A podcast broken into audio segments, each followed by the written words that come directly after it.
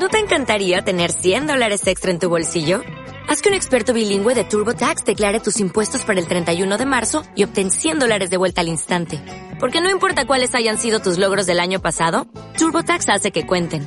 Obtén 100 dólares de vuelta y tus impuestos con 100% de precisión. Solo con Intuit TurboTax. Debes declarar para el 31 de marzo. Crédito solo aplicable al costo de la presentación federal con TurboTax Full Service. Oferta sujeta a cambios o cancelación en cualquier momento.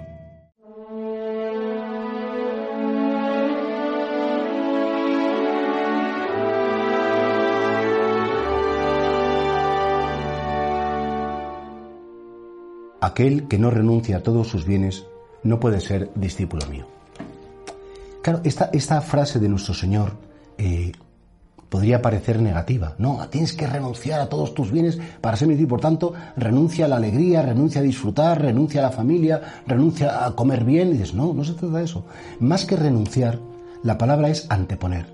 O sea, todos tenemos eh, en nuestra vida prioridades. Hay gente que tiene como prioridad eh, el trabajo. Tengo que trabajar mucho para llevar dinero a casa. Hay gente que tiene como prioridad el, descanso con los amigos. Hay gente que tiene como prioridad el quedar bien delante de todo el mundo.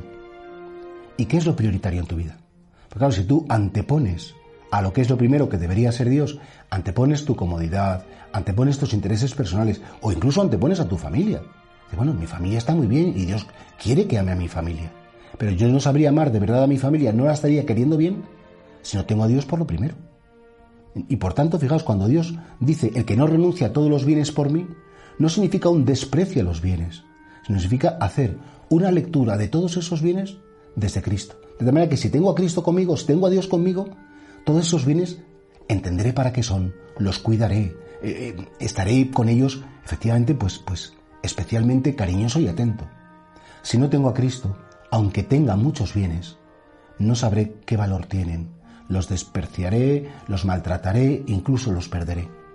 Pero claro, efectivamente, solo cuando pones a Dios en primer lugar y solo cuando la lectura de tu vida, de tus relaciones, de tus bienes espirituales o materiales los relacionas con Dios, entonces tienen valor.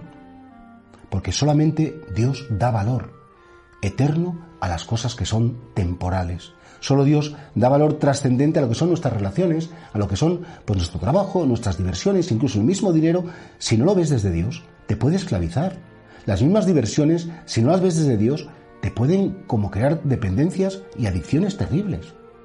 Es decir, o filtramos la vida desde Él, o miramos con su mirada, o pensamos con su pensamiento, o sentimos con sus sentimientos, o estamos equivocándonos y estamos perdiendo la vida así. ¿Cuánta gente tan preocupada de el qué dirán, cuánto dinero tengo, cuántas casas me compro, qué va a ser de la política, qué va a ser de mi equipo de fútbol? Qué Y dice, sí, pero todo eso te da la salvación. Todo eso, en el fondo, te hace feliz. ¿Tan corta es tu vida que depende tu felicidad de cosas que están fuera de ti y que no están en tus manos? ¿O realmente tú has querido poner el centro de tu felicidad en la relación con alguien que es tu Dios, que te ha dado todo eso y te va a dar mucho más? Y por tanto aprende a renunciar, aprende a filtrar, aprende a decir quién es lo primero, quién es lo más importante y pídele a aquel que es lo primero y que es lo más importante, pídele, Señor, enséñame a valorar todos los bienes como lo que son regalos tuyos que me haces inmerecidamente y que yo te agradezco infinito.